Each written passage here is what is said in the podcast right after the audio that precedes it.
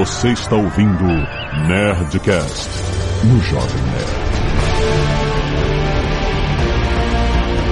Nada, nada, nada, nerds! Aqui é Alexandre Antônio do Jovem Nerd, eu quero aprender a jogar xadrez de LOL. Muito bom, eu sou a Bárbara Gutierrez e eu mando muito mal em qualquer jogo, mas mando bem na cobertura. E aí, meus amigos, aqui é o Shep e hoje é um dia mitológico porque eu finalmente entrei na dieta pastosa da bariátrica.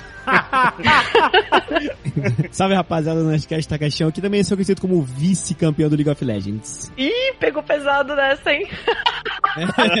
Vascaíno, é o Vascaíno, é o Vascaíno. Aqui é o Zagal, só jogo por dinheiro. é isso, é um pro player. Todos nós, todos nós. Esse é o verdadeiro pro player. É o verdadeiro problema. Muito bem, nerds! Estamos aqui com essa galera espetacular para falar sobre o profissionalismo do mundo dos esportes, cara. Tem muito, muito profissional. A gente fez uma série, uma minissérie no final do ano passado no canal do Jovem Nerd, mergulhando mais nas gaming houses, gaming offices, entendendo como é que funciona a mente de um dono de time, como é que funciona os patrocínios. O time tem que vender e tem que se comunicar com o seu público tem que ser um negócio ganhando ou perdendo o jogo, cara. A gente explorou um pouco esse papo no YouTube, mas eu quero me aprofundar mais aqui com esses profissionais de diferentes áreas dos esportes, né? A Bárbara faz cobertura jornalística, ela é jornalista faz cobertura jornalística dos esportes. O Chap é... Precisa apresentar o Chap, gente? Excelente, é, um, é o Galvão Bueno. Nossa senhora, que beleza. Dos esportes, rapaz. Isso é um elogio, ô chefe? É, pra mim é. pra muita gente. pra muita gente é uma ofensa, mas pra mim é um baita elogio, porque o Galvão, pra mim, é um gênio. Takeshi Pro player, uma vida de pro player para contar a história aqui, que ele é, e muito mais, cara, é, mu é muito maneiro. É muito maneiro, é um, é um, universo cada vez mais incrível. Eu quero falar com vocês sobre como está o universo dos esportes hoje, no meio de toda a pandemia que está acontecendo, né? É um esporte que se beneficia de transmissões, de lives, etc. Eu quero saber como é que tá esse mundo hoje em dia. E-mails! Canelada! Canelada!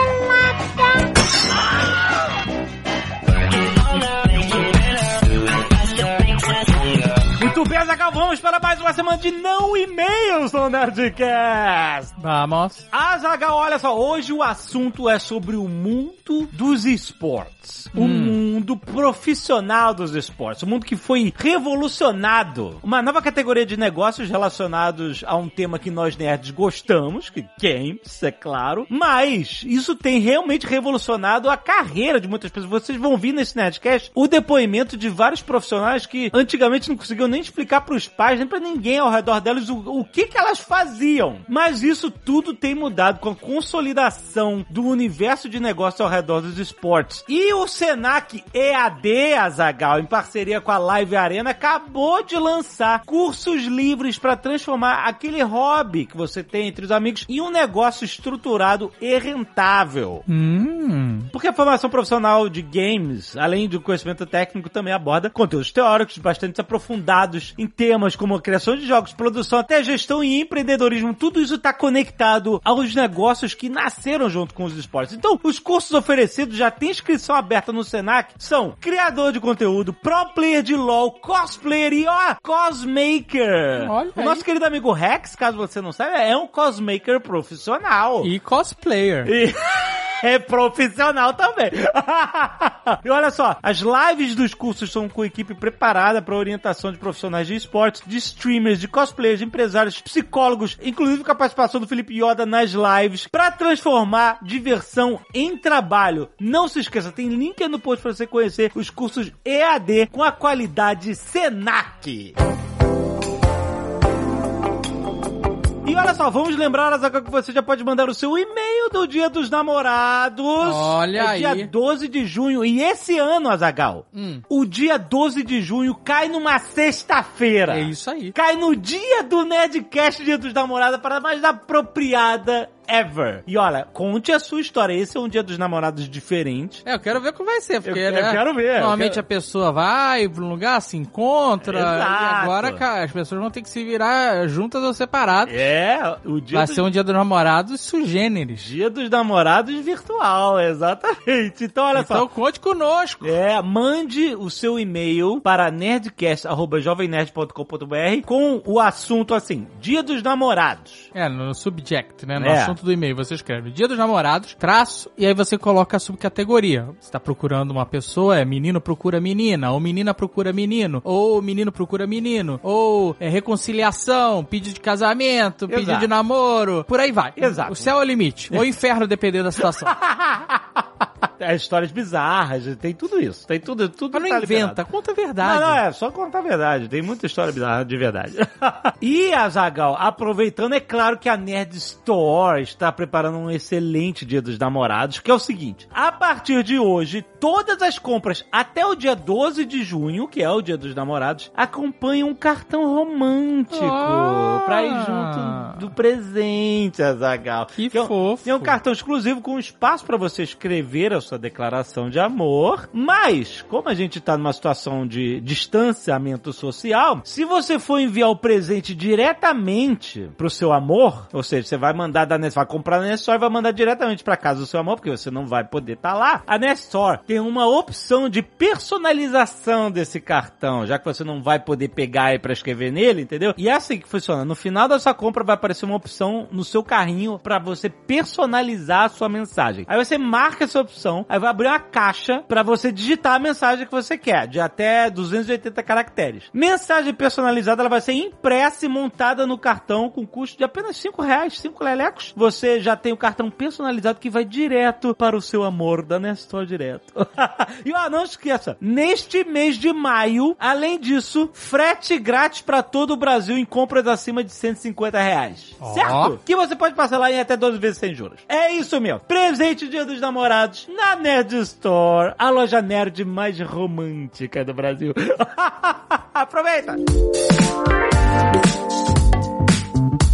É isso, Azagal. Agora, live toda sexta-feira, você já sabe, às nove da noite estaremos ao vivo no YouTube do Jovem Nerd. Exatamente. Então, se você tá ouvindo o programa na sexta-feira, saiba que hoje à noite estaremos às 9 horas da noite lendo e interagindo com vocês ao vivo. A graça da live é ao vivo. Eu É, vou te falar. exato. Você vai ver a live depois? Não é a mesma coisa. Não é a mesma coisa. A graça é. ver ao vivo, tentar nos diludibriar, tá cada vez mais difícil, nós estamos ficando melhores. Com os nomes aí, os nomezinhos, né?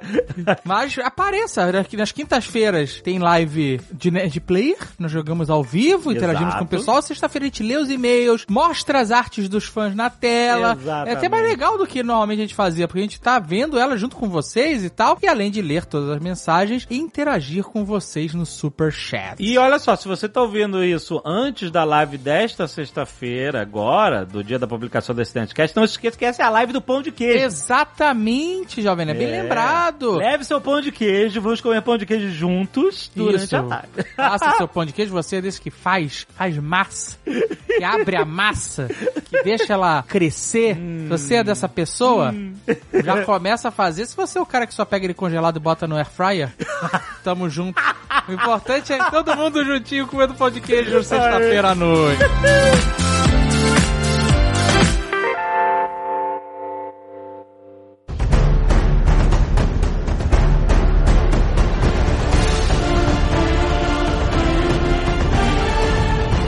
Maioria dos campeonatos, né, se você tirar os grandes finais, etc, que eles fazem presencial, etc, o maior, corpo de todos os campeonatos de esportes são feitos à distância, né?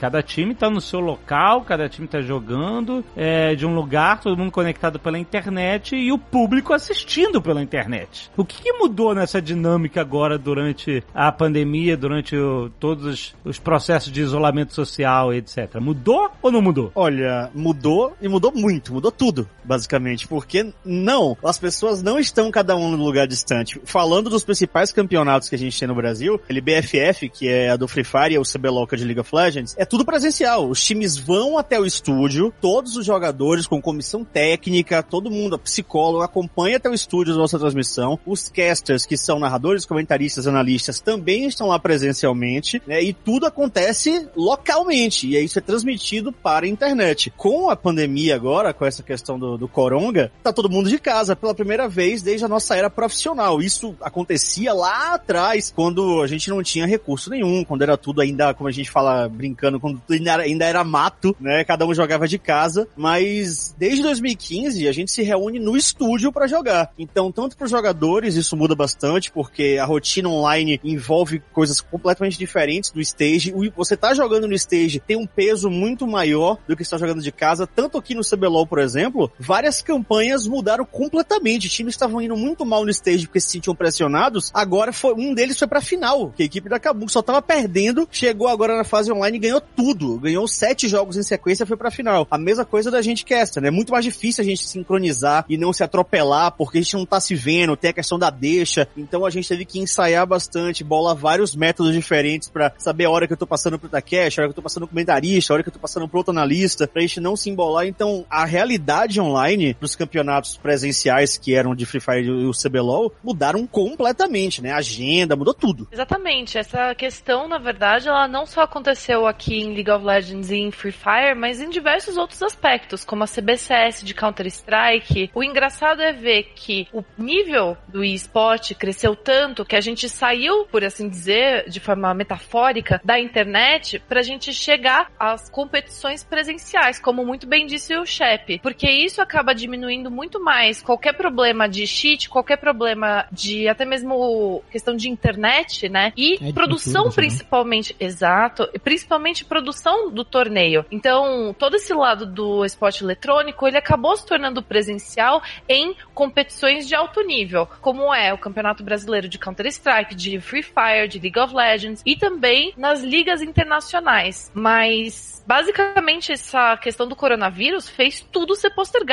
E o que não foi postergado, como por exemplo o próprio Major de Counter-Strike, que a gente teria pela primeira vez aqui no Brasil, no Rio de Janeiro, ele foi adiado. Algumas competições elas conseguiram se manter em nível online, como foi o caso do CBLOL, que muito bem disse o Shep. Por conta disso, a gente tá vendo meio que o cenário tá morno, entendeu? Não tá tão forte quanto antes, por assim dizer. Porém, o nível de pessoas tá cada vez mais em casa acompanhando, então a gente tá tendo também uma visualização maior do cenário de games e de esportes, o que é muito bom pra gente, apesar dessa situação péssima, calamitosa de saúde, né? Pro lado dos jogadores, é, mais falando um pouco sobre a experiência que eu tive, né, ao longo do tempo, eu sei que muitos jogadores têm uma certa dificuldade de concentração, de ter atenção ali pro treino, então imagina você, lá, um técnico cuidando ali de seis jogadores, sete jogadores até, porque tem- alguns times têm reservas, sendo que muitos deles estão nas suas próprias casas, então é difícil de você ter a atenção de todo mundo, o mesmo nível de concentração, de disciplina que você tem que ter dentro de um time esportivo para você treinar, para você manter realmente os seus jogadores em alto nível. Então isso é muito difícil para algumas equipes. Eu acho que no começo, pelo menos no CBLOL que eu acompanho mais de perto, deu para ver claramente que alguns times mudaram bastante. Alguns times que estavam bem é, entraram muito pior. Parece que sentiram muito falta ali da, de jogar no stage, de jogar no palco do CBLOL, onde você tem toda uma espécie de um ritual, né? Você coloca o uniforme, você tá junto com o seu time, você almoça junto e você sente ali, né, aquele clima realmente de jogar no palco. É uma coisa que dá uma certa diferença e pros jogadores, pra comissão técnica é algo também que é um desafio e a gente viu que alguns times conseguiram se adaptar melhor, conseguiram até melhorar também por conta de não sentir todo esse peso, toda essa dinâmica que eu, que eu citei, que é esse ritual e pro final das contas, dois times aí como o Shep citou, é que melhoraram bastante, chegaram na final, etc. Mas no lado positivo é que o esporte pode continuar mesmo com toda essa situação que tá acontecendo aí ao redor do mundo. É, os atletas, os pro players dos times, eles estão separados também ou eles, em alguns casos, eles estão em gaming houses e... Isso- Gaming isso house. depende. Isso depende bastante de Depende, time é. pra time. Por exemplo, tem uma equipe que chegou na semifinal, que era a equipe da, da Cade, que os jogadores, por exemplo, tinham um jogador na Gaming House, um jogador na, na casa dos pais e outro na casa é, que ele alugava aqui em São Paulo. Então, varia muito de time pra time. Tem times que montaram uma estrutura provisória, às vezes na casa até mesmo de um jogador. Não são todas as equipes que estão em Gaming House ainda hoje. Hoje. Então, por isso que acaba tendo esse problema a mais ali de realmente você conseguir unir o time, conseguir jogar. Varia um pouco. Hoje em dia, a gente tá com um processo muito doido dentro de League of Legends que muitas equipes estão deixando de lado o sistema de gaming house. Dentro do CS e do Free Fire, isso continua um pouco mais forte, por assim dizer. Mas no LoL, eu sinto que por conta da justamente da profissionalização, muitos times aderiram mais ao sistema de gaming office e estão fazendo dessa maneira que o Takeshi e o Shep falaram.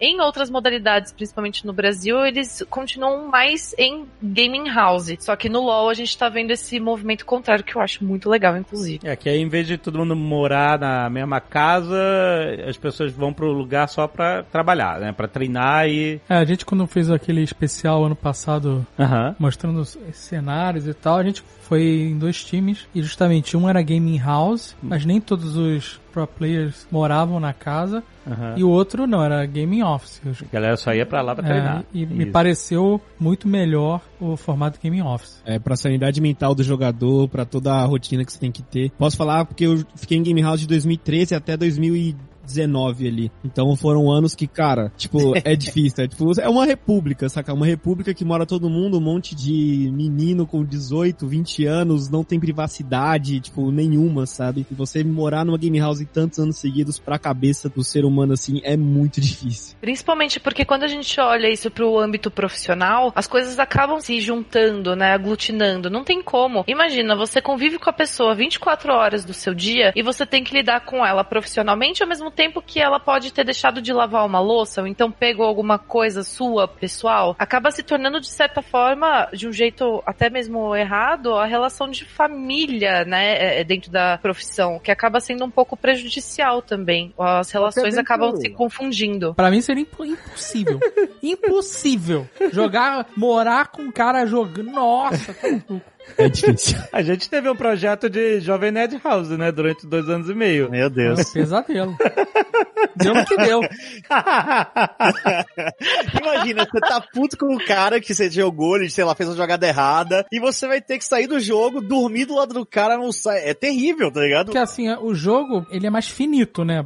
Ele aconteceu, acabou, vai- vão ter outros jogos e tal, e você pode superar os problemas dos erros da partida, beleza. Agora, quando a pessoa é, sei lá, um porcão que não lava a louça, ou, Não toma banho. é, ou que toma banho e, e- e deixa o banho todo molhado. Isso, É. Putz, cara, é- nossa, É. pesadelo. O caso mais famoso dentro do, do LoL é de roubo de cuecas. Meu Deus, roubo de cuecas? Jogador que rouba a cueca do outro. aí, né? o, Que o não, mais nojo! famoso mesmo é que a meia ela é universal. Se tem É, a meia meia, é na, universal. na, na ela é de quem pegar, irmão. Não, não, não existe isso. Um argumento que eu ouvi no Game Office a favor do Game Office era assim: ah, a gente tá lidando com uma atividade de alta performance, ou seja, né? Tá todo mundo jogando no 100. O cara que tiver 100,3 vai ganhar, entendeu? Porque todo mundo é muito bom. Então, por exemplo, às vezes o cara deixou, e esse foi o exemplo que deram, deixou a toalha molhada na cama do outro maluco. Aí o cara fala assim: caralho, filha da puta, deixou a toalha molhada na minha cama, seu porra. Aí estressou com o cara. Aí daqui a 10 minutos eles têm que sentar ali e treinar, entendeu? E aí o que os técnicos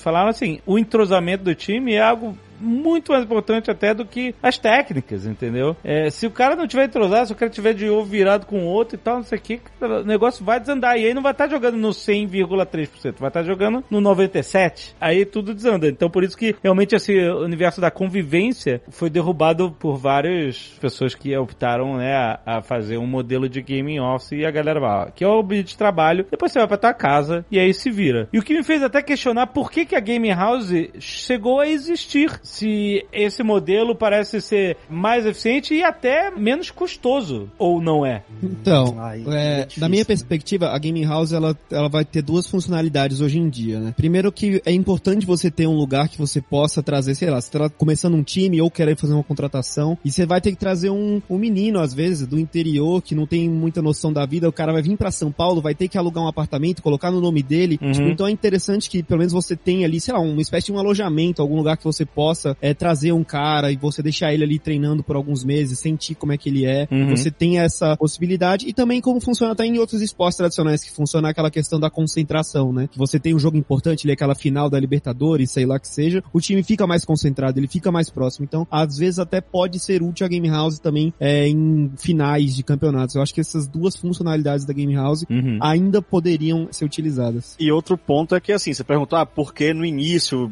ela chegou a existir? É porque o início era completamente diferente. Hoje em dia, quando você visitou lá, eu vi a série que vocês visitaram as game houses, hoje em dia são mega estruturas, então realmente são muito caras, mas quando tudo começou, a game house era só um meio de reunir pessoas que queriam jogar, então era um apartamento às vezes, sabe? Uhum. Pegava um apartamento pequenininho, tacava cinco PC dentro e dizia, isso aqui é nossa game house. Um apartamento, sei lá, dois quartos, com 230 beliches pra galera dormir, e você ia pra lá jogar. Então é- é como o Takeshi falou, vinha um cara de Manaus, e um cara da Bahia, então assim, não tinha pessoas que nunca trabalharam na vida, um monte de, de, de menino com 17, 18 anos, que muitas vezes, como eu falei, 17 então é menor, não teria nem condições de fazer um contrato de aluguel, você tinha que abrigar aquela galera junta, pra dar o mínimo do básico, do básico, do básico de estrutura. Eu mesmo, quando eu vim da Bahia pra cá, eu fiquei numa espécie de game house de caster, né? Eu fiquei dormindo, dividindo um apartamento com cinco pessoas, eu dormia no chão da sala com um colchonete, né? Então, assim, no início era, era isso aí. Mas quando a pessoa tá começando, quando tem as categorias de base, que nem futebol ou outros esportes, eu até entendo porque é, é- é o que o, o chefe falou aí, muitos dos casos. A pessoa é menor de idade, como vai fazer, né? Então faz um pouco de sentido a gaming house, pri- principalmente pra quando a galera que tá começando, que o cara foi descoberto lá no interior, é um puta jogador, e aí tem que trazer ele pra São Paulo por causa de diversas condições. Mas acho que a partir do momento que os caras já começam a avançar e começam a ter sua própria independência, né? Faz mais sentido cada um na sua, né? Sim, sim. Concordo, concordo. E assim, como o Shep muito bem falou, no início a instituição Gaming House, ela era até que benéfica por conta da situação em que a gente vivia dentro do eSport. Tudo ainda era mato, então como que você ia chegar pra uma mãe de um moleque de 17 anos da PQP, me perdoa de falar isso, mas fala assim: "Oi, tudo bem? Eu quero que o seu filho venha agora pra São Paulo. Você consegue trazer ele pra cá, tudo bem? Pode ser, eu pago tudo, fica tranquila". Como que a pessoa vai ficar tranquila? Tipo, como assim? Você vai levar meu filho? É, pra jogar videogame. Você vai pagar o meu filho pra jogar videogame. Exato. Então, assim, a gente teve exemplo de meninos que vieram de Manaus. Eles, assim, ele jogava num, num computador, assim, de o era de tubo, sabe? Como que você vai falar pra uma mãe dessas pra ela ter confiança? Então, a estrutura da gaming house, ela traz mais esse porto seguro, né, para as famílias. E também, no começo, ela tinha total razão de existir, justamente pelo fator de entrosamento do time. Antes, a gente não tinha nem a possibilidade de ter uma psicóloga dentro do time pra resolver os problemas. Então, como que a gente ia fazer isso? Como que vai fazer o entrosamento da galera? Coloca todo mundo junto pra viver, entendeu? Aí eles se virem. É o famoso eles que lutem, porque não temos dinheiro pra psicóloga. Hoje em dia a situação é bem diferente. Uma curiosidade é que, tipo, quando lá em 2013, 2014, onde realmente tudo era mato, eu que era, tipo, um dos, sei lá, um, um dos caras mais sérios, assim, do time, capitão, etc. Muitas das vezes a gente era o jogador, a gente era o nosso próprio treinador, a gente era o nosso próprio psicólogo, era o nosso próprio manager que, tipo, tinha que acordar o, o- o nosso colega pra treinar, pra estar na hora certa, tinha que dar puxão de orelha, saca? Então, tipo, a gente meio que assumia muitas outras funções, como a Bárbara disse. A gente não tinha essa visão de ter um psicólogo pra cuidar do ambiente do time, pra cuidar da, da parte mental. Então acabava que o jogador, muitas vezes ali, o técnico tinha que ser meio que um paizão, tinha que ser um coach, tinha que ser o cara que jogava, entendeu? E misturava. E o que cozinhava também. de tudo. É, muitas das vezes até cozinhar. Cozinhar. até, até 2015 mal tinha nutricionista. Diga aí, Tagash, a alimentação era nuggets, miojo e pizza, mano. Deus do céu. Adorava. Eu Hoje vivi, ainda às vezes é isso também, viu? eu vivi um ano, eu vivi um ano de, de nuggets e miojo, pai. É, foi complicado. Tá aí, hoje tá começando a comer comida mole aí na, na bariátrica. A bariátrica foi por causa disso, né? Toma essa. Miojo, Onde nuggets, tinha que fazer bariátrica. cai, cai, vai pro céu, SKT Eu queria perguntar sobre isso, sobre a idade da galera, porque todo mundo, assim, o esportes, né, é uma coisa que o interesse principal, assim, acho que futebol também, é, a galera que começa a jogar, começa na escolinha e evolui pros times desde moleque também. Então, assim, é a galera muito nova, muitas vezes é menor de idade, mas que tá na escola ainda e tal, assim, e essa galera não tem ideia do que que é um ambiente de trabalho. Né? Porque o treinamento é um ambiente de trabalho, né? Você precisa de algum tipo de maturidade emocional para você saber lidar com responsabilidade, com horários, com tudo que é esperado de um jogador para ele ser eficiente para um time, para vencer campeonato. Que essa é a, a ideia é toda essa. Não é para brincar. É, é, dinheiro que tá nisso. e para um pro player é, é, é, o sonho de fazer o que gosta, de, de ter uma carreira como pro player, de atingir sucesso, ganhar grana, etc e tal. Como é que funciona lidar com isso profissionalmente? Com a galera que é muito nova, molecada. Esse é o, para mim, é o principal problema como cenário que a gente tem, né? Eu, eu tenho um podcast também, o Takast faz parte, a gente discute muito isso lá, né? Dessa questão da maturidade. Porque imagine só, o perfil geral dessa galera, não, vou, não vamos é, generalizar, mas vamos dizer que existe um perfil geral. Você foi gamer sua vida inteira, então normalmente você passa parte da sua vida dedicado a isso, você não era daquela turma esportista descolada do colégio, tererê, daqui a pouco do nada, você sai dessa rotina onde você é um estudante e você cai de paraquedas num time e automaticamente, da noite pro dia, você vira um astro com milhares de seguidores, ganhando dinheiro para jogar videogame e ganha essa notoriedade. Então, é muito difícil, muito difícil que um adolescente desse, um jovem adulto, tenha cabeça para lidar com isso. Então a gente tem milhares de casos de deslumbramento que a gente vê um menino que joga muito bem chegando no cenário, quebrando porque ele acaba se deslumbrando, vai atrás de só querer balada, menina e dinheiro, sabe? E aí perde muito do foco dele no jogo, ou então ele não sabe lidar com isso, fala no Twitter coisa que ele não deveria falar, xinga fã, xinga comunidade. É aquilo, ele não sabe que ele é a representação, a extensão da marca do time e que aquele time tem patrocinadores, tem um projeto milionário por trás e a gente tem raríssimas exceções de jogadores que sabem se portar realmente do jeito que eles se portar, construir imagem pública, trabalhar essa questão do marketing, de como ele fala, de criar uma identidade. Eu diria que, sei lá, 1% dos nossos jogadores fazem isso. O resto ainda não entendeu, sabe, o papel deles disso tudo, né? Tá ficando cada vez mais frequente isso. A gente tem um, o BRTT, que é o cara que mais construiu isso no Brasil, juntamente com o Kami, talvez, né? Mas é muito raro você ver jogadores... Isso em League of Legends, tem... Isso em League of Legends, é. CS, galera... o Fallen, por exemplo. Nossa, o Fallen é monstro. Cold, Sim. o Taco. Exato. Né? Uma galera... O Coldzera foi eleito o melhor do mundo várias vezes, fora ele tem um, um Instagram super ativo, ele consegue, ele mostra muita coisa no Stories, faz live, né? O pessoal do Free Fire também tem um Instagram extremamente absurdo. Então, assim, eu, eu, eu vejo que muitos jovens entram nessa carreira muito cedo e não têm o devido preparo e são poucos os times que pensam nesse preparo. Pelo menos é como eu enxergo a situação que a gente está passando nesse quesito. É isso mesmo.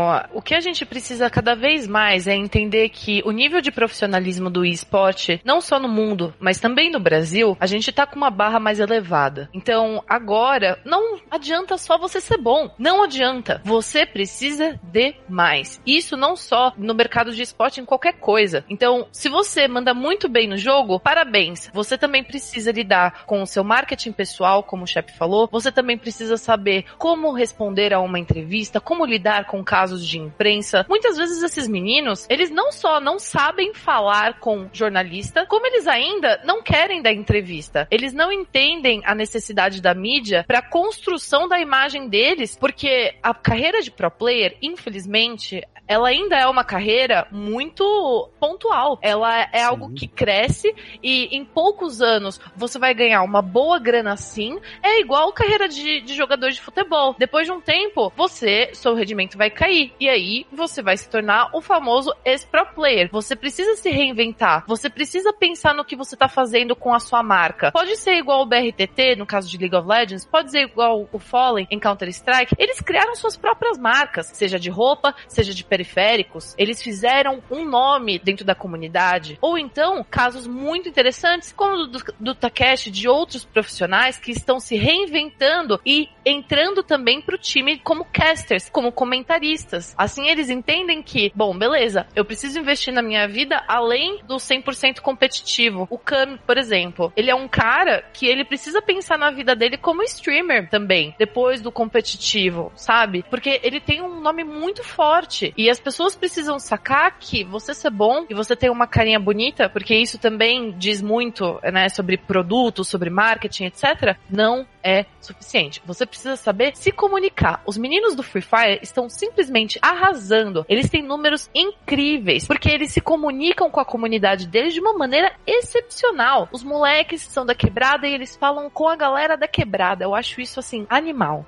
é muito bom mesmo. A galera do Free Fire é, é algo que, assim, ela transcendeu muito a, a, a nossa bolha, né? Tipo, por exemplo, eu e o Shep, a gente sempre fica citando casos do LoL, mas, tipo, essa galera do Free Fire é um outro esquema, tipo, é uma outra Sim. realidade que é completamente diferente da realidade do LoL. E aí, voltando aquele papo sobre categoria de base, sobre, jogadores novos, geralmente aqui no, pelo menos no League of Legends, você tem que ter uma idade mínima, né, pra competir ali o CBLOL e o circuito desafiante, que são os é, cenário realmente profissional. Você tem que ter ali é, no mínimo 17 anos. Isso. Mas tem algumas outras modalidades aí fora, acho que, por exemplo, o Fortnite, que a gente pode citar, teve, acho que um, a Bárbara pode me corrigir se eu estiver errado, mas teve um menino, acho que de 13, 15 anos, algo assim, que ganhou, tipo, ah, é, não, muita grana. É, foi, foi, foi um menino da Argentina, tipo assim, ele ganhou uma grana absurda. Isso. O campeão também era, tipo, tinha, sei lá, muito, uns 16 anos, Bárbara, que se eu não tô enganado. Isso, é isso tipo, mesmo. Tem outros esportes que não tem tanta essa barreira, então tem espaço para todo mundo, tem espaço pra molecada, tem uma galera que tá chegando que tem 12 anos e já tá se preparando ali para realmente ser um jogador profissional e ganhar milhares de dólares. Então é algo que tá crescendo e tá sendo é, visto por todo mundo. Acho que a minha geração de, de jogador do League of Legends foi como aí eles citaram, né? Como a Bárbara e o Chef citaram. Foi muito na, na cara e na coragem, sabe? A gente foi tentando, tomando porrada, se descobrindo. Aí depois a gente olha para trás e pensa, putz, por que será que eu não fiz stream quando eu tava lá no meu ápice, sabe? Eu comecei a fazer stream um ano pra cá. Então é algo que, tipo, a gente sabe que tem que ser trabalhado, mas que a, essa próxima geração que tá por vir aí, seja de LoL, seja de Free Fire, como também foi citado, é uma galera que já tá pensando um pouco mais, na minha opinião, já tá pensando um pouco mais sobre como monetizar, como ter a sua carreira, como ser relevante de uma maneira geral. É, eu acho interessante essa colocação porque, assim, campeonato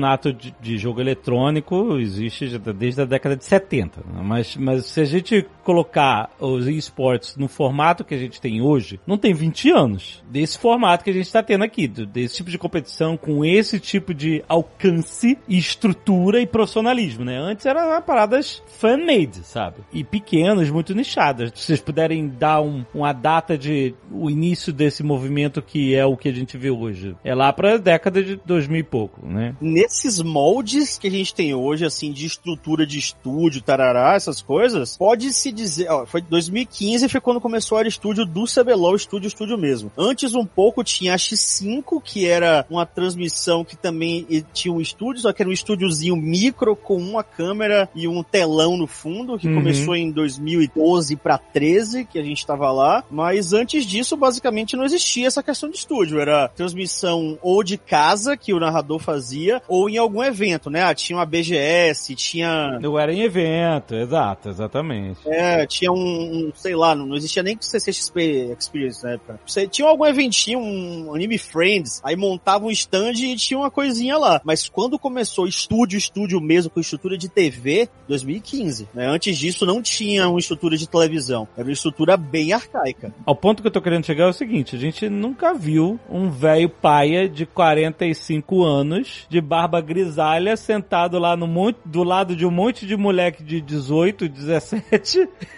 ah, tem sim. Teve uma equipe tem, profissional, tem. competitiva de velhinhos. Não, mas é... é eles denunciaram, eu achei maravilhoso. Mas eles foram... Cara, mas peraí. Tipo de... eles jogaram quantas partidas? Morreu todo mundo... morria no jogo, morria na vida real, né? Ai, caralho. Mas é, não, eu quero dizer Isso é pior de idoso, não...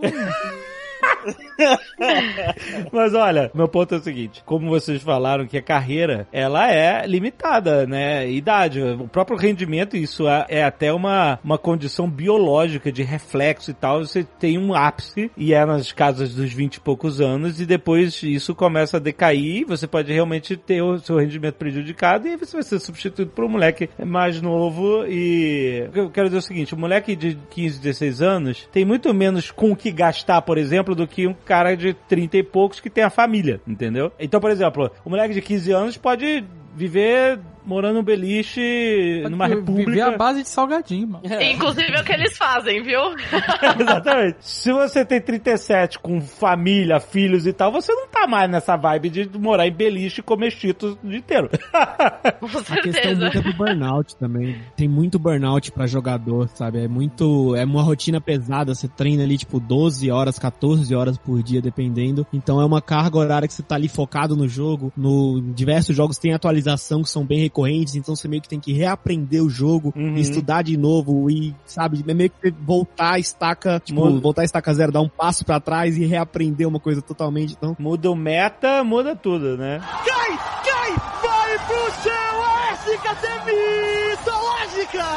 Quando a gente começa uma atividade, principalmente quando a gente é jovem, a gente acha que aquilo é pra sempre, né? Tipo, caraca, é isso, pra sempre, pra sempre. Eu, eu lembro, deu mesmo, eu jogando Rebellion 12 horas por dia, nem era um jogo competitivo, era um jogo de estratégia de Star Wars. Olha só, pro player de Rebellion, hein? Caraca, meu amigo. Já verdade ali, ó. Pei, pei, pei. Eu joguei a partida de 12 horas com Carlos Voltor de Rebellion conectado no modem pra modem. E eu lembro que comecei quando tava banheira do Gugu e terminei quando tava Maria Gabriela. a TV ficou o dia inteiro no SBT no domingo.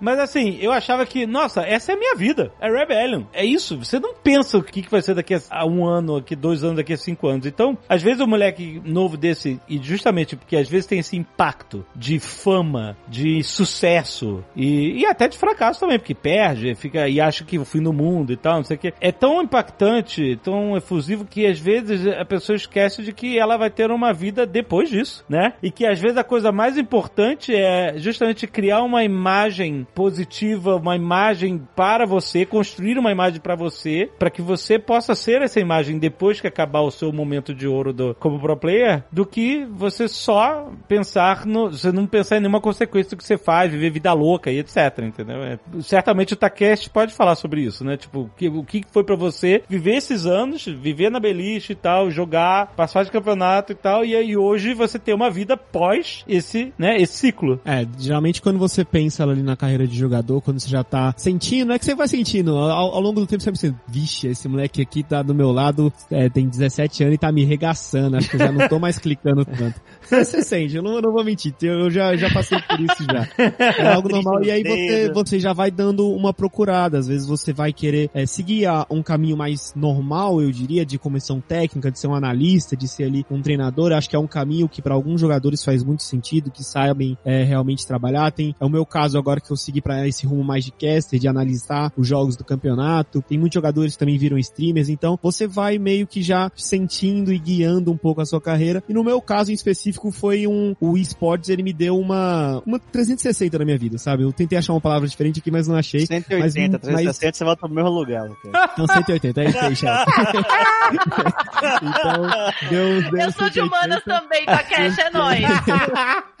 Pô, eu era um moleque muito na minha, tá ligado? Eu era, tipo, muito é, fechadinho ali, o cara que jogava escondido da escola, sabe? Tipo, jogava Ragnarok e não falava pros meus amigos que eu jogava Ragnarok. Então, Caraca, eu olha ficava jogando escondido, não conseguia falar muito bem. Tipo, o esportes, o League of Legends e tal, me deu uma outra é, perspectiva de vida mesmo, de conseguir me comunicar, de conseguir ser um cara que fala aí pras câmeras, etc. E quando você é um jogador ali, quando você é diverso streamer também, você pode transcender a bolha aí, vai virar um, um youtuber grande, como a gente também já viu alguns casos, e virar realmente ali um cara que pode é, mudar um pouco a sua vida ali. Mas você pensava nisso? Quando você tava jogando, você fala assim, cara, essa é a minha vida, forever. No meu ápice não, cara. No meu ápice, assim, eu digo meu ápice de 2014 a 2016, que eu sinto que eu jogava melhor. Ali eu só queria comer o jogo. Então, tipo, quando eu falei antes aqui um pouco, que eu olhava pra trás e penso, mano, por que, que eu não fiz stream? Por que, que eu não fiz não sei o quê? Não era algo que eu pensava, sabe? Uhum. Mas também porque eu não tinha um cara mais velho que, tipo, passou pelas coisas que eu passei, tipo, e falou, cara, você tem que pensar ali já em abrir a sua Twitch ali, abrir o seu YouTube, começa a criar conteúdo, começa já a pensar lá na frente. É. Eu era muito guiado por, tipo, quero levantar a taça, quero ganhar campeonato, infelizmente eu não ganhei, né? Eu levantei cinco vices Ganhou, aí pra, pra casa. Ah, ganhou é. o desafio internacional e o Rift Rivals, tá? Não desdém. É, eu acho que essa questão que o Takeshi disse que se relaciona à sua questão é muito mais relacionada a dois pontos. A glamorização do esporte e também o esporte eletrônico ser justamente uma competição de alto nível. Como ele falou, falou, os caras eles não podem pensar nem em namorada direito às vezes, sabe? Tipo, nem em, em fazer outra coisa. São mais de 13 horas por dia de treino. É uma rotina muito doida em que você tem que se dedicar 100% àquilo, porque se você se dedicar 1% menos, o moleque do seu lado vai fazer melhor, entendeu? E tem também a questão da, da glamorização, entendeu? De que vou fazer isso, de que, poxa, que demais, vou atrás do meu sonho. É, muita gente sente que o esporte é essa coisa perfeita, né? Sem erros, sem problemas. E quando entra realmente nesse mercado, acaba vendo que, assim como qualquer outro mercado, tem os seus percalços também. 费。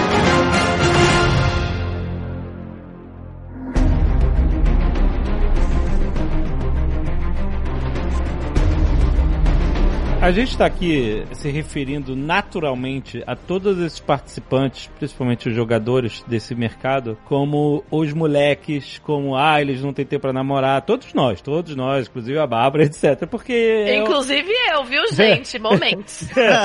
é, é um cenário predominantemente masculino, então normalmente a gente tem na imagem uma molecada, homens. Mas, Bárbara, fala um pouco mais sobre o cenário feminino no mundo dos esportes. Então, o cenário feminino dentro do mercado de esportes eletrônicos, ele ainda é muito refutado, às vezes, porque a gente ainda tem essa noção que a gente importou não do mercado de games em si, mas da sociedade mesmo, de que as mulheres não são competitivas, lugar de mulher é na cozinha, né? Então, o porquê que vem o, ai, lugar de mulher é na cozinha e não jogando? É porque a mulher ela não pode ter um tempo de entretenimento para ela, porque o entretenimento pro homem depois que ele chega do trabalho, né? Então são muitas coisas enraizadas que trazem muitos olhares de preconceito em relação às minas dentro do mercado de esportes. Sejam elas competidoras, sejam elas pro players, jogadoras profissionais, ou então sejam elas dentro do, do cenário num todo. que acaba levando diversos hates, né? Ouvindo coisa besteira que a gente não, não precisa ouvir, mas isso é em todo cenário. A gente vê em Hollywood também, o Me Too, hashtag Me Too, sabe? São questões muito mais referentes à sociedade em si. É porque assim, uma coisa,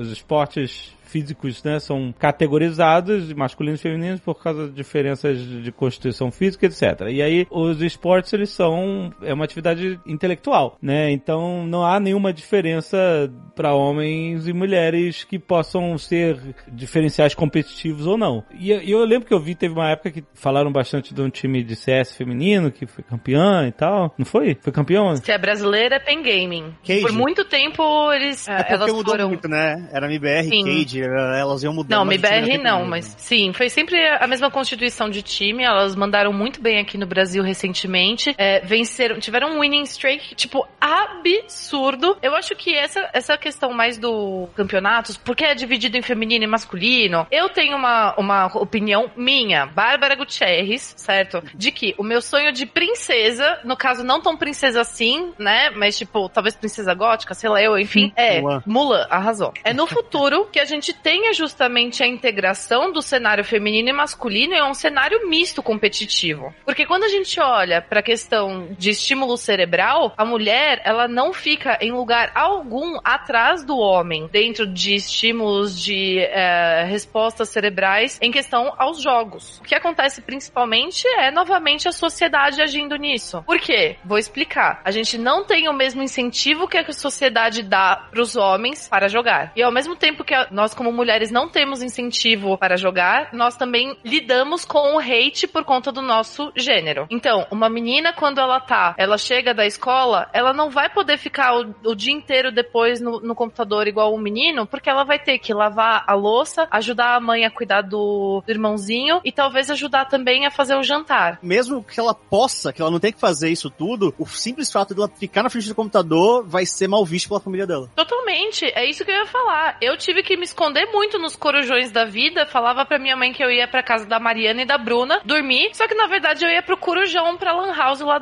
lá de Atibaia, entendeu? E eu tive que mentir várias vezes. Hoje em dia, meus pais me aceitam. Hoje em dia, eles entendem o que eu faço. Mas por muito tempo eu tive que lutar, não só contra a sociedade, mas contra também a minha própria família para mostrar para eles que o que eu fazia era igual a qualquer tipo de outra profissão. Então, o que acontece atualmente em 2020 é eu defendo a existência existência de um cenário competitivo feminino. Por quê? Porque nós precisamos fomentar a presença de mulheres cada vez mais dentro dos esportes para que a presença delas esteja naturalizada, porque ainda não é naturalizada. Aham. Quando a gente vê um caso de uma Mayumi entrando. Mayumi é uma jogadora de League of Legends que entrou pra jogar dentro da equipe da INTZ durante um campeonato. Meu, os comentários no chat eram nojentos. E foi assim nas outras vezes que outras mulheres entraram pra jogar. Uhum. E é uma só, sabe? Uma vez, em uma situação de um campeonato que acontece uma vez no final do ano. É, muito absurdo isso. Não porque você queira separar, mas que você acha que o cenário feminino vai ajudar a fomentar a presença e a naturalização da, da presença feminina nos esportes, é isso? Isso, e aí quando isso não for mais uma barreira, quando a gente não tiver o hate pelo gênero em si, se a gente tiver o hate pela jogabilidade, pelo conteúdo, beleza, mas a gente sofre o hate pelo gênero. Então, um dia que a gente não tiver mais isso, aí eu quero que seja um cenário misto. Eu quero mulheres jogando ao lado de homens, porque tem que ser desse jeito, não tem que ter uma separação de gênero, entende? O nosso grande problema dentro do esporte como um todo e do gaming também é que a sociedade ela já faz essa separação. Então a gente como mercado não tem como se dissociar disso, sabe? Um comentário muito recorrente que eu vejo quando falam de. Por exemplo, teve uma pesquisa que não lembro, alguns anos atrás, que mostrou que 51 ou 53%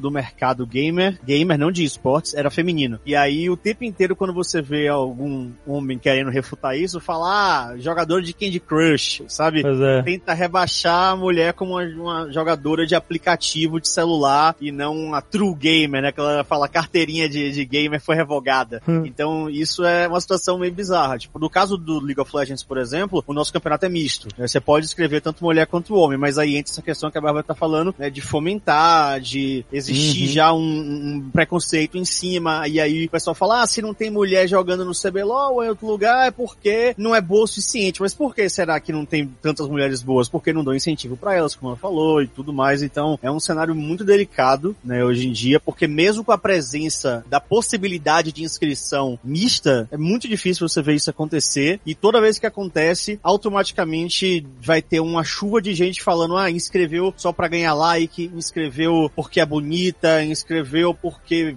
ficou com alguém, sabe? Você começa a denegrir a imagem da pessoa que tá lá pra, pra jogar sem ter o menor embasamento do, do que aconteceu, sabe? Então é difícil. Ou então fala que é, se inscreveu pra lacrar. Isso, é, não, É, escreveu então, pra dar nossa, marketing. muito. né? A mulher, ela tá sempre no posto dentro do mercado de gaming, dentro do mercado de cultura pop, qualquer outro tipo de mercado de entretenimento que o homem se sinta ameaçado, né, por assim dizer, ela tá lá, segundo algumas pessoas, por todos os motivos possíveis, menos porque ela é boa, menos porque ela tem a capacidade. Uhum, uhum. E é engraçado que as mesmas pessoas que falam, ah, ela tá lá porque ela é bonita, quando alguém chama uma mulher jogadora pra entrar na no time de base, falam assim, ai, não sei pra que estão chamando ela. Ela nem é boa. Ô, meu amigo, você tem que se decidir. Você quer que eles, eles peguem ela, tipo, boa do nada? Tem que pegar, criar, ensinar, sabe? Uhum. É, é meio. Eu, eu, eu fico meio sem paciência, irmão, pra essas coisas, sabe?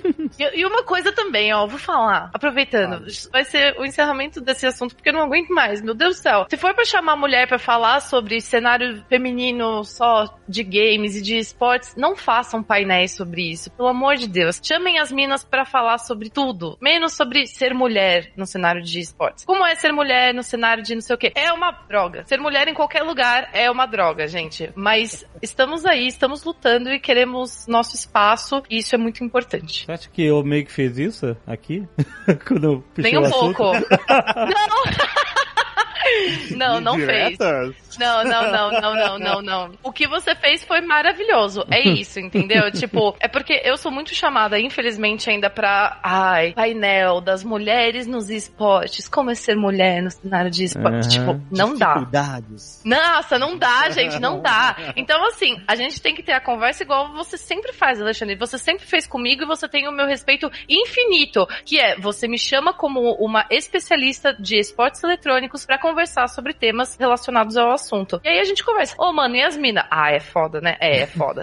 É. E aí o que acontece? Ah, é, tenso, mas dá pra fazer isso? É, dá pra fazer isso. Ah, então beleza. Segue o rumo, entendeu? Uhum. Eu acho que esse é o jeito. Cai, cai, vai pro SKTV, Solagem! Zoológica! Como está o trabalho da imprensa, que é especializada né, em esportes, e nesse momento que já não tem mais os campeonatos presenciais e que tudo tá tão diferente? Bom, eu vou falar do lado da Webidia mesmo, porque é o que a gente tá fazendo dentro de IGN diversos, tá? Porque é uma estratégia que eu tô levando e é algo que eu levo dentro dessas editorias. Depende de cada site. Mas o que a gente tá fazendo agora, principalmente, é focando em textos muito mais voltados para SEO, em matérias que são importantes para a comunidade. Porque a gente pensa o seguinte: beleza, os campeonatos em si talvez eles estejam parados, talvez eles estejam pausados e tal, show. Mas a comunidade que acompanha eles tá cada vez mais conectada. E eles estão com menos coisa para assistir às vezes. Então, o que a gente vai fazer para suprir isso? A gente vai trazer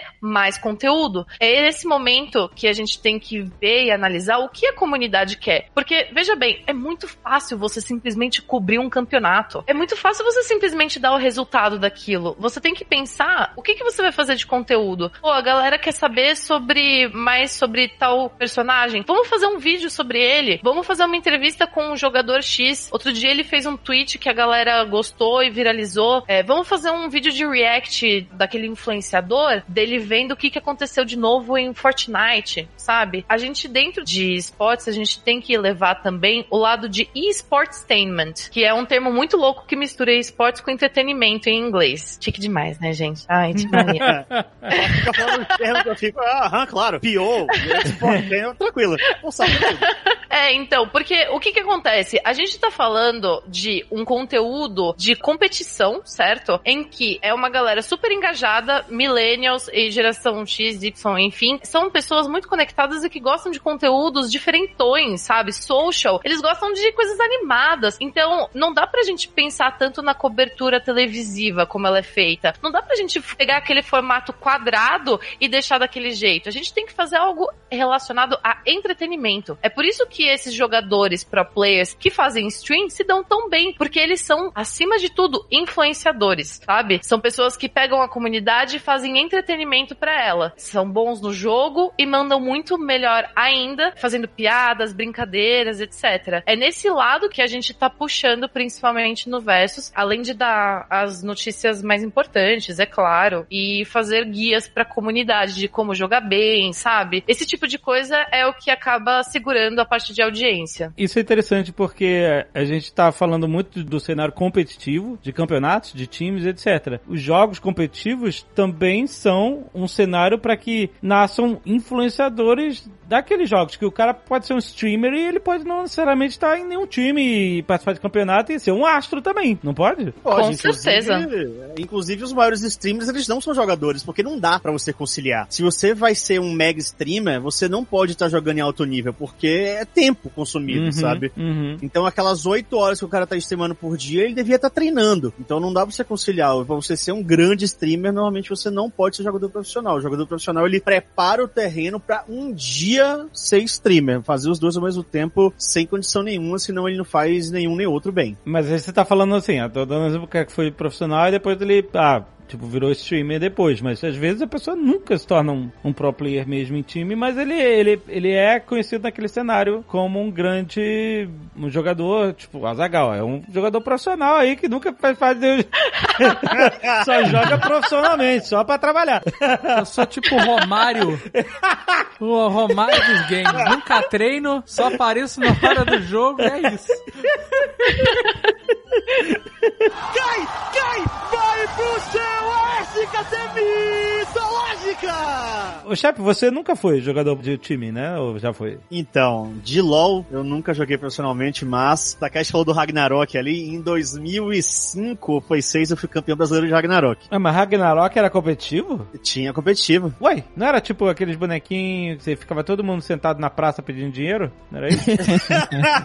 era esse aí, era esse aí.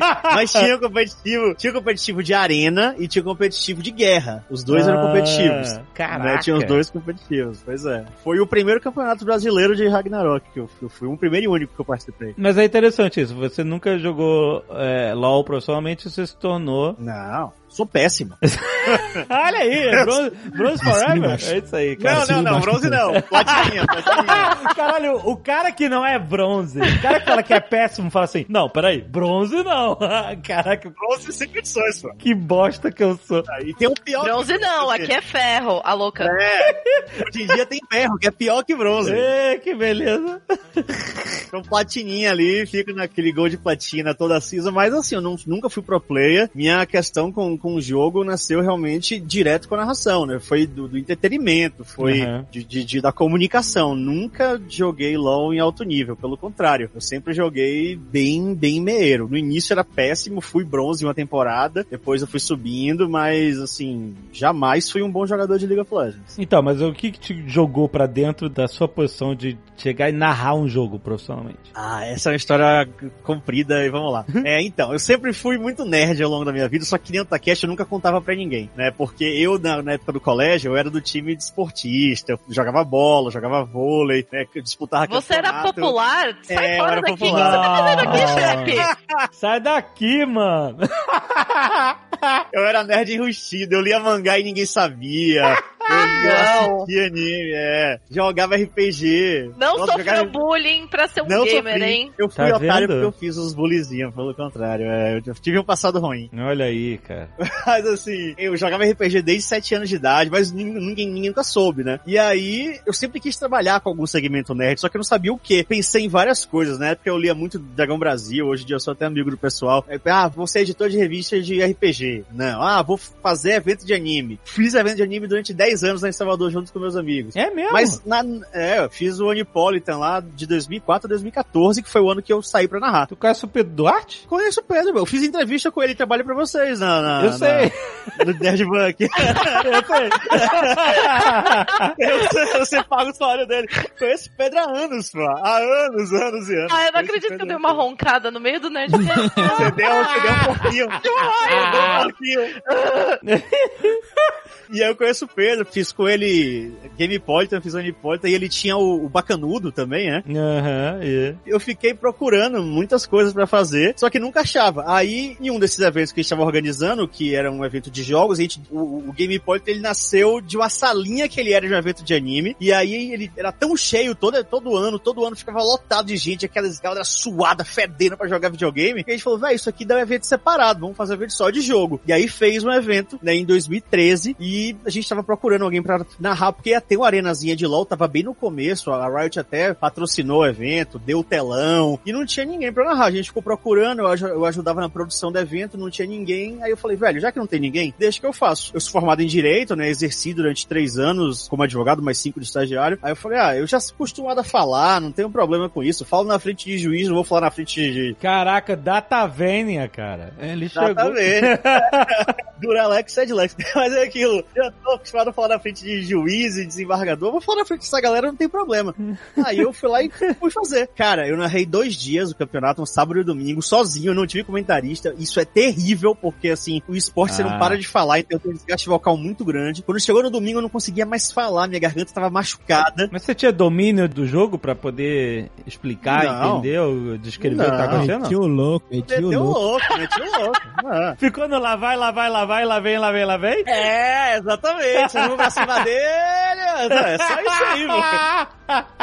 Olho no lance, derrubou. Confira comigo no replay, bicho. E aí, foi daí que eu Bandeira. inventei alguns bordões, né, pra me ajudar, né? O mitológico nasceu aí, que é o bordão que eu uso até hoje, o pessoal me conhece como mitológico. E assim, depois que terminou o campeonato no domingo, eu tava exaurido, mas eu falei, velho, achei. Depois de 10 anos procurando, achei. Finalmente é isso que eu quero fazer da minha vida. E a partir daquele dia, velho, eu, eu caí de cabeça na narração. Aí eu fui fazer fono, eu comecei a promover campeonato na- por Salvador e no interior da Bahia. Eu mandava e-mail, dizia, ó, você quer um campeonato na sua cidade? Eu levo o computador, organizo a tabela, faço torneio, só me contrata que eu vou. Muitas vezes não me pagavam e eu ia de graça só pra divulgar meu nome. Nossa, eu, eu fiz isso de graça durante uns seis meses. Aham. É, pegava patrocínio de loja de, de, de videogame, ah, me dá 100 reais aqui pra eu comprar de RP e, e, e dar. De RP. Aí ia fazer. É, o prêmio era RP, dava RP como prêmio. Caraca. Quando não conseguia patrocinador, eu tirava do meu bolso, pegava meu salário de advogado. E, aí, no mesmo ano de 2013, a Go for Law, que era um torneio que não existe mais, mas foi durante muito tempo um dos principais torneios do Brasil, amador, me contratou, né? E aí eu fiquei trabalhando como advogado de segunda a sexta, sábado e domingo Go for Law. Olha aí. E aí eu fiquei. E a Go for Law me pagava melhor do que o meu trabalho de advogado, hein? Falo mesmo. É isso aí. Exatamente. Dois dias na semana. Pagava melhor que cinco. E aí eu fu- fui me dedicando, fui me dedicando, fui me dedicando. É, no próprio ano de 2013 eu vim pra cá, pra São Paulo, assistir a final do CBLOL, que o Takeshi jogou, inclusive, e ficou em vice, né? e aí o pessoal da antiga X5 sabia que eu tava aqui e me chamou pra narrar duas partidas da LCS, que é o torneio norte-americano e o europeu. Narrei as duas partidas, o pessoal gostou muito. Chegou no outro ano, eu recebi uma ligação deles me chamando, chefe, a gente quer que você se mude pra São Paulo pra você narrar os campeonatos da Riot, LCS e o CBLOL. Aí eu não pensei duas vezes, tá ligado? Eu falei com minha mãe, minha mãe me apoiou brutalmente, foi uma coisa que eu estranhei muito, né? Porque eu achei que ela ia dizer que eu era um maluco. Ela, Você é maluco! Você vai largar o direito, você aí que tá na chefia do setor tributário do seu escritório, não sei o que, lá, lá. Pelo contrário, ela chegou assim e falou, vai lá, filho, porque se, eu sei que você gosta muito, e eu sei que se você não for agora, você vai passar o resto da sua vida pensando como teria sido sua vida se você fosse. Ah, legal, cara. Aí, quando ela falou isso, moleque, eu, nossa, eu dei uma chorada e falei, beleza. Liguei pro Ai, pessoal. que lindo!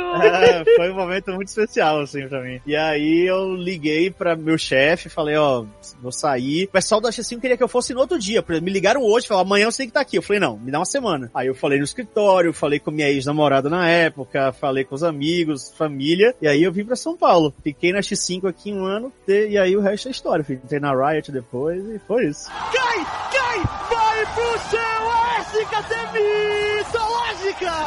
Ô, Bárbara, como é que é o universo jornalístico de esportes? O que, que acontece de absurdamente diferente ou de igual pro mundo do jornalismo comum que a gente conhece? Então, na verdade não fiz jornalismo, né? Eu fiz letras, português e alemão, nada a ver. Então, eu acabei entrando no meio de cobertura de games de forma um pouco parecida com essa do Shep, fazendo porque eu amava. Então, eu acabei entrando com um site de comunidade e escrevi pra esse site de comunidade, tipo, por vários meses, também de graça, como rola com com muita gente no início dessa carreira. E aí depois, sim, eu fui conhecendo pessoas, me inteirando. Isso é algo muito importante no cenário de, de esportes. Conhecer pessoas, ir em eventos, ser visto e mostrar o que você faz. Eu, no caso, tinha o site pra isso. Era, tipo, meu site com os meus amigos, mas era, de certa forma, um portfólio também. Então, a gente tinha o site, tinha o YouTube, e aí, logo depois, eu consegui entrar no, no cenário, vamos dizer assim, profissional mesmo, na X5, que também era o lugar que acabou contratando o Shep, Melão e muitos casters começaram é, no League of Legends. O cenário de cobertura de esportes, ele é uma grande mistura entre o cenário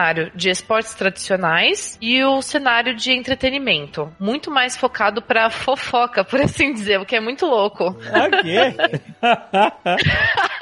É, porque ah, quando a gente fala sobre esportes, a gente não só fala sobre o jogo, que é um produto, a gente não só fala sobre a competição em si, né, os times, os campeonatos, mas a gente também fala sobre pessoas, ou seja, atletas e influenciadores. Uhum. Então, a gente acaba entrando nesse mix de esportes e de entretenimento, no qual a gente tem cobertura de campeonatos, a gente tem nota falando que um influenciador grande foi banido da Twitch, por exemplo. Uhum. Nós temos entrevista polêmica de jogador denunciando equipe por não pagar direito. Recebi ultimamente, inclusive, Oh. meu amigo.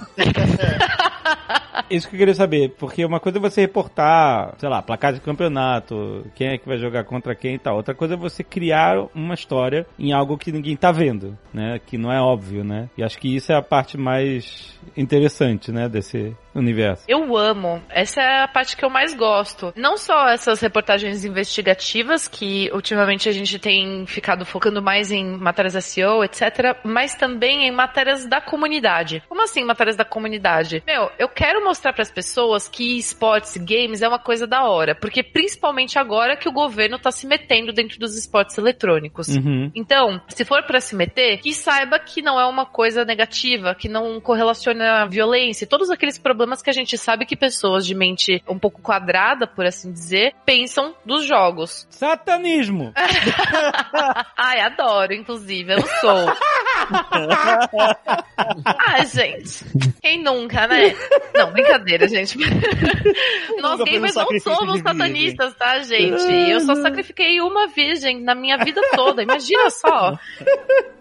Mas eu também quero falar que o esporte, o game, ele é uma coisa boa. Então eu vou atrás de histórias da comunidade. Essas histórias da comunidade são desde, sei lá, falar sobre um cara que perdeu o vício dele em cocaína por conta de Counter-Strike. Um Aham. professor de informática de uma comunidade de São Paulo que tem auxílio do CS 1.6 para ensinar as crianças de comunidade carentes como mexer no computador e como se profissionalizar, sabe? Uhum. um casal de cosplayers que se conheceu em um evento e agora elas estão casando e, a- o tema do casamento delas é o jogo. Aham. Essas histórias que a gente também gosta de trazer, porque a gente humaniza o gamer, sabe? É verdade.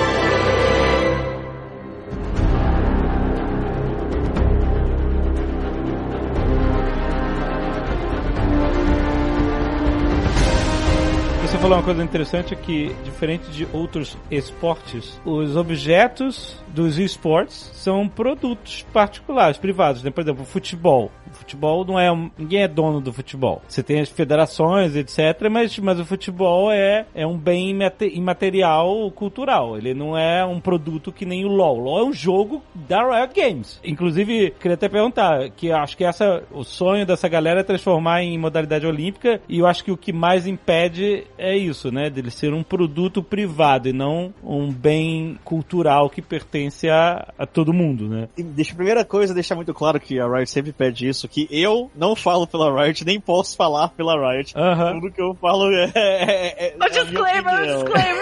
É, Disclaimer. porque quando você vai falar assunto que envolve o jogo, a Riot pede pra gente deixar isso claro. E assim, a minha opinião é exatamente essa, sabe? Quando o pessoal fala de esporte, é, é, é esporte ou não é, tem que ver essa questão da Olimpíada, o primeiro ponto que eu coloco é esse. Ele é um produto, sabe? Então, é, é da Riot. A partir do momento que ele é um produto, pra mim não, não tem sentido e não deve existir federações e confederações. Tem uma galera falcatroeira aí que tá querendo abrir federação de esporte que só tá metendo o pé pelas mãos e, e fazendo besteira, né? Porque é aquilo, num belo dia, tipo, não, não tem como você regular muito bem uma coisa que tem um dono, né? Então isso tem que ser feito a partir de um consenso, na minha opinião, sabe? Você tem que falar com a empresa, ver como é que vai ser. O que você pode fazer é fomentar um cenário. Fomentar o cenário você pode, você não pode gerir o jogo. Tá dizendo, a partir de hoje o LoL tem que fazer, não, não tem que fazer nada. Isso aqui é meu, eu faço a gerência, é meu produto. Você pode fazer, tipo assim, ah não, vamos aqui criar uma lei aonde exista uma, uma verba de estado, uma verba municipal, que essa verba vai ser aplicado em centros de informática que vão gerir vários jogos de esporte eletrônico em geral, né? Eles, eles vão ter campeonatos de CS, campeonatos de LoL, campeonatos de Free Fire, campeonato do que quer que seja, e não vai ter nenhum tipo de envolvimento direto com o jogo e em si. Essa questão olímpica, eu, eu acho que não é nem o, o problema, acho que não é nem essa questão do, do- de ter um dono. Pelo que eu escuto bastante, e pelo que eu vejo até, a, a negativa dessa parte olímpica é porque eles realmente não consideram esporte eletrônico um esporte, infelizmente ainda. Porque eles acham que, que faz o trabalho é a máquina, não é a pessoa, que existe sempre aquele, o fator suor envolvido, né? Porque você não cansa, você não faz nada, só que pra mim isso é uma falácia sem tamanho, porque a gente tem aí o xadrez, a gente tem aí o tiro com arco, o tiro esportivo, que os dois envolvem máquinas também, e o trabalho da pessoa é puxar um gatilho. Uau, puxar um gatilho é um puta esporte que faz o cara perder 30 mil calorias? Não, não é. O cara tá puxando um gatilho. É competição. É, então, mas eu, é- tenho, eu, def- eu defendo que existe a diferença entre esporte e competição. Eu conheço, eu conheço. Mas olha só, eu acho que vocês precisam. Ninguém precisa se preocupar mais com isso, que não vai ter mais Olimpíada, gente. A piada acabou. Isso. Continua, amigo. É o único mundo que tá rolando. Cara. Existe realmente o fator suor, porque quem faz nada sincronizado não sua. Sério, não sei. Aí eu não sei. Tecnicamente deve suar, mas aí as gotículas de suor se unem à água nesse caso. Chama né? o Atila. Então, Chama o Atila. Eu sempre penso assim, ah, eu vejo a Olimpíada, aí tem, justamente, o cara dando tiro lá em pé, dando aquele tiro de pistola laser, não, não tem nem impacto. Se o alvo explodisse, seria foda. Mas não tem nem impacto. Eu não quero menosprezar o esporte do cara. Beleza, o cara treinou pra cacete e tal, tá lá, parabéns. Agora, tipo, sabe, de interesse de público, por que que nego tem que levantar um estádio? Não é que a galera vai ver isso, só isso, né? Dentro desse estádio vai ter um monte de modalidades diferentes. Mas, tipo, cara, o sucesso comercial de público dos esportes é a coisa que, sabe, é muito maior que de bocha. Pelo amor de Deus, sabe? E tem, tem bo- bochas nas Olimpíadas? Se não tem bocha, tem alguma porra parecida. Tem Tem um curling, parecido, velho. Tem né? varrer o chão. Curling, acho que é isso, curling. Tem aquele de esfregar, né? De esfregar o chão. Esse tem mesmo. Esporte que você varre o chão, pelo amor de Deus.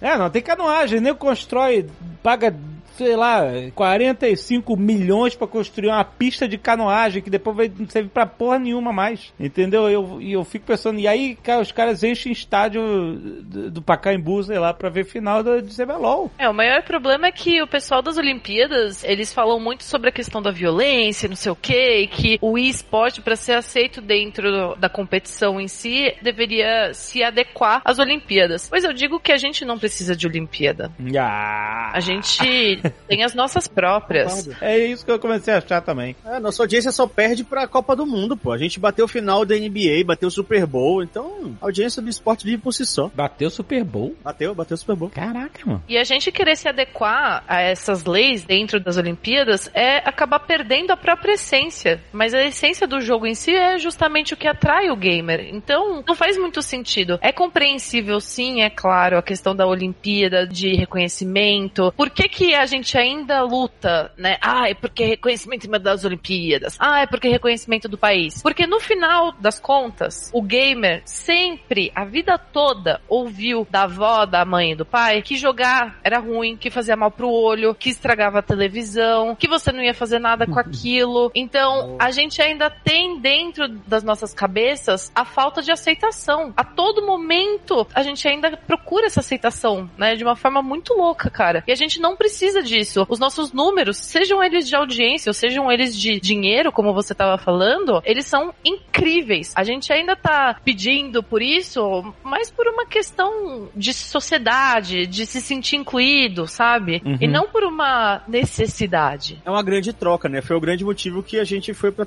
A gente que eu falo, todos os esportes foram pra TV. Não é que a gente precisasse da TV e nem que a TV precisasse da gente. É uma troca. A gente vai pra TV pra conquistar um novo público, pra ganhar o reconhecimento. Foi uma coisa que aconteceu bastante. Bateu terninho. Terninha é outra, é outra questão. Terninha e coletinho são outras questões. e a televisão ganha um público novo, que é um público velho que tá envelhecendo e tá ficando cada vez com menos audiência, porque os jovens hoje só ficam na internet. Então é uma troca. Eles ganham a atenção de um público novo e a gente ganha a aceitação de um público mais velho. Né? Não é que existe uma necessidade de um e do outro para sobreviver, mas é, é um ganho em comum que a gente tem. Inclusive eu senti isso muito na pele, porque quando eu comecei a narrar, até nessa série estúdio, que era uma era mais profissional, e eu pegava um Uber ou um táxi ou qualquer outra coisa que alguém me perguntasse o que é que eu fazia, até eu explicar o que eu fazia era a viagem inteira. Tá? Ah, eu sou narrador. Aí, ah, você narra o quê? Aí eu, jogo de videogame. Eu nunca nem falava em esporte. Se for falar em esporte, aí fudeu, tá ligado? Aí eu falava, Exatamente. o que é? Eu falava jogo de videogame. Aí ia explicando, mas como assim? Como é que narra? Eu falei, amigo, igual jogar o Galvão. O que o Galvão faz? Ele olha pra uma tela, tem 22 pessoas chutando uma bola, ele fala o que tá acontecendo. isso aí. Eu olho pra uma tela, tem 10 pessoas se matando, eu falo o que É. eu estou fazendo. É, É aí. exatamente a mesma coisa. Com emoção, com conotação, voz, timbre, é a mesma coisa. É que nem a gente tinha que explicar que podcast era tipo um programa de rádio que você grava e bota na internet. Isso, exatamente. E outro dia, e outro dia a gente participou do programa de rádio e eu expliquei que programa de rádio é tipo um podcast que é ao vivo. É, exato. E aí, quando a gente foi pra Sport TV, nossa, isso mudou brutalmente. Porque Aham. eu comecei a chegar e aí dizia, ah, eu sou narrador. Aí o rapaz falava, ah, você narra o quê? Aí eu falo, ó, eu narro esporte eletrônico na Sport TV. O cara, ah, eu já vi isso passando um dia num sábado. É, isso aí. Tá ligado? Acabou a conversa. Não tem mais duas horas de explicação. Teve uma vez que eu vi uma partida de PUBG no Sport TV, eu fiquei, caraca, que maneiro. E eu fiquei vendo, eu assim, em qualquer momento eu podia parar e, e colocar no Steam e ver na internet. Mas só porque estava na Sport TV, eu parei tudo e fiquei assistindo a, a parada. Falei, porque, entendeu? Porque esse negócio de, da TV é, pros velhos é um negócio, cara. É um negócio de louco.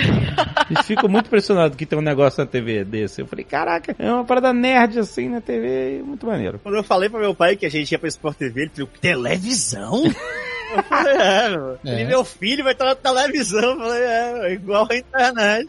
É. Mas existe uma percepção subjetiva, na verdade, mas que faz sentido, que é, quando a gente tá no YouTube, ou a gente tem um blog, ou tá na internet em geral, você pode ter e fazer o conteúdo que você quiser, né? Você não tem uma grade, você não tem nada que te limite. Não tem um, um, um filtro. Né, exato. E quando você vai para uma, por exemplo, um jornal, você sai num jornal, sai numa revista, ou o seu, o, seu- o campeonato ele é transmitido numa TV, esse espaço ele, ele é limitado, sabe? Tipo, É. a revista ou o jornal tem X páginas e o cara tá escolhendo botar você É. ao invés de outra coisa ali. Isso, é uma É, a. TV, naquele horário, naquele canal, é isso que vai passar. Se tá, Não tá passando isso, mais nada, é isso. não tá passando É outra isso. coisa, entendeu? É, claro que tem muitos outros canais, mas o, o- até mesmo o número de canais de TV, tanto aberta quanto TV a cabo, ele é muito limitado pro volume absurdo que você tem de canais online. Uhum. né? Então eles servem, entre aspas, como uma espécie de curadoria, principalmente para um público mais mainstream, que não é um público tão nichado quanto é o de esporte, por exemplo. As questões envolvidas são essas, né? Que muita gente eh, usa a TV como um curador, né? E deixa ligado lá o que estiver passando, a pessoa assiste. Às vezes não é opção dela, às vezes ela tá num, sei lá, no, no consultório, no local que a TV tá ligada, ela tá vendo. E ter essa percepção, pô, o cara tá na TV, pô. Se ele tá ali, alguém falou que tinha que tá ali, né? É, é. não foi ele simplesmente querer ligar uma câmera,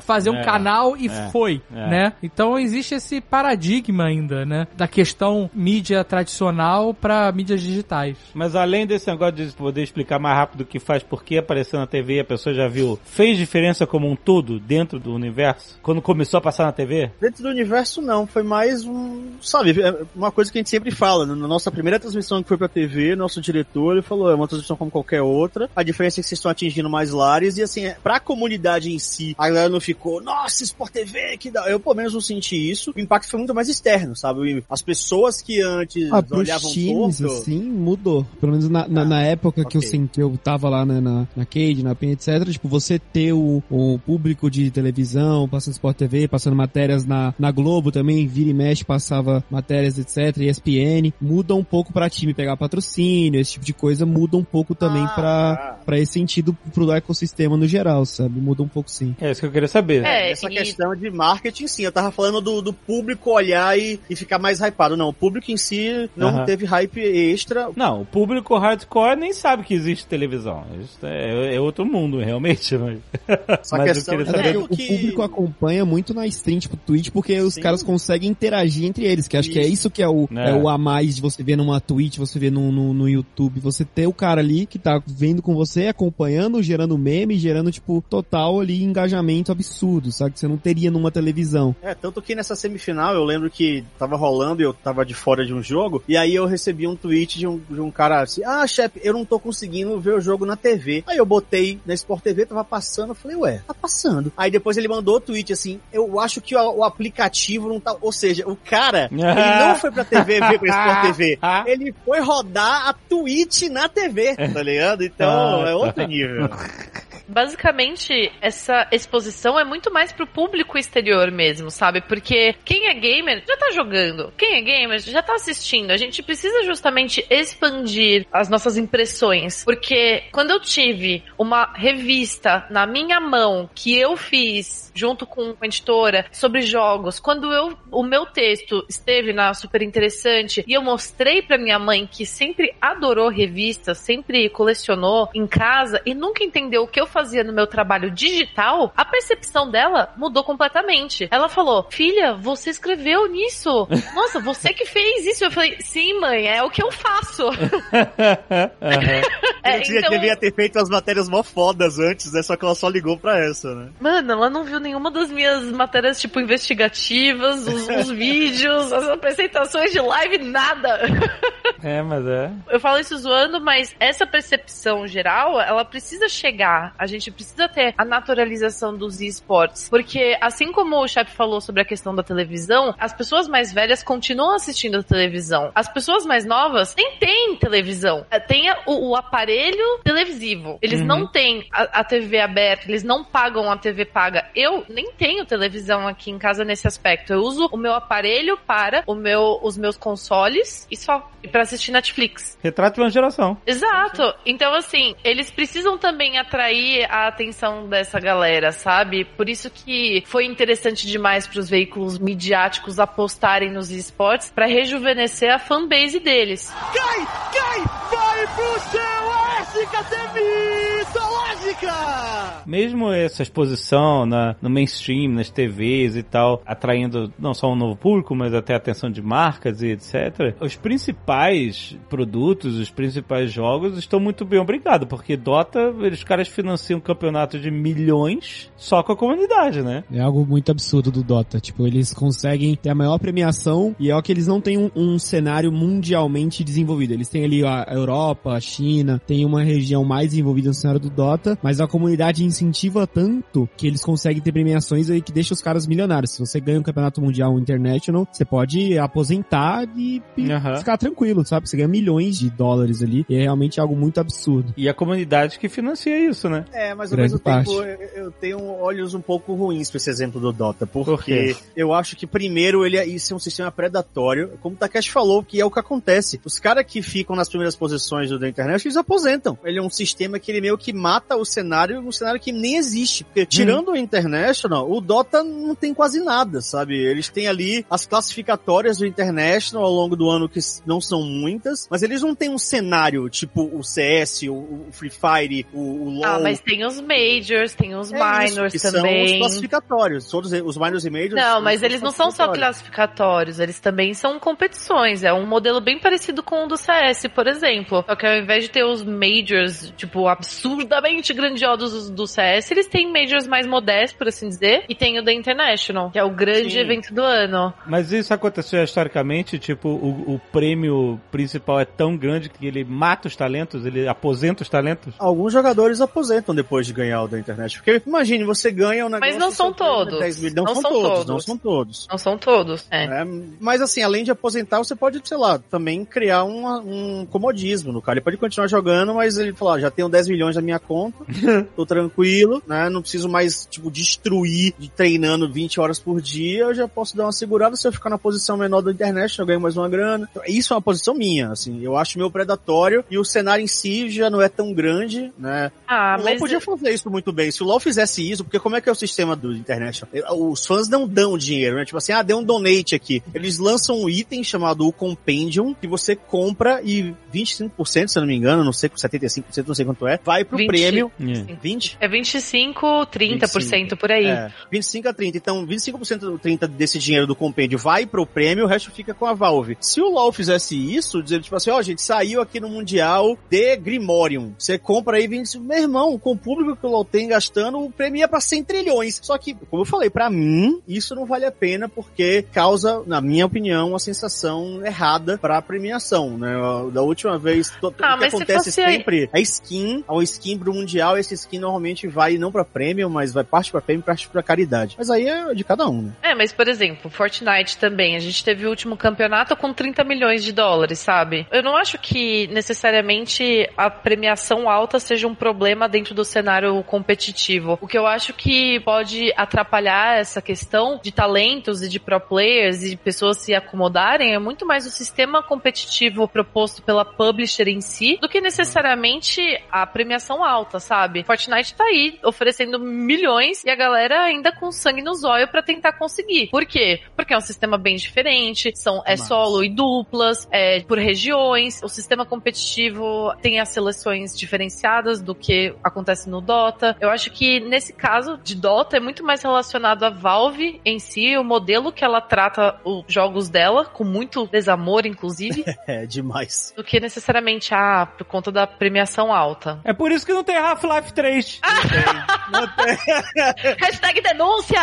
E não vai me chamar esse Half-Life de VR, não conta. Não tem, cadê? Não cadê, conta. cadê Portal 3? É porque então, tá todo mundo sentado em cima do dinheiro aí do Dota e, do, e dos 30%, sei lá, o que da Steam. E aí, pra que que eu vou ter trabalho? Fazer um negócio maneiro pra galera. Pronto, falei. Faz cara uma reportagem um investigativa. Exatamente, por favor. Os caras pagam um ano deles de trabalho com 75% do compêndio. Os caras são gênios, na moral. Ah, pelo amor de Deus.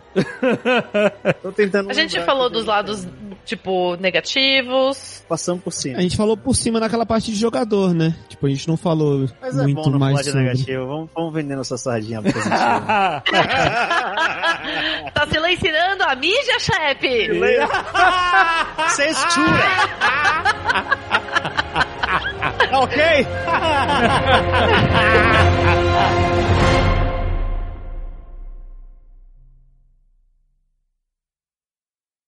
Este Nerdcast foi editado por Radiofobia, podcast e multimídia.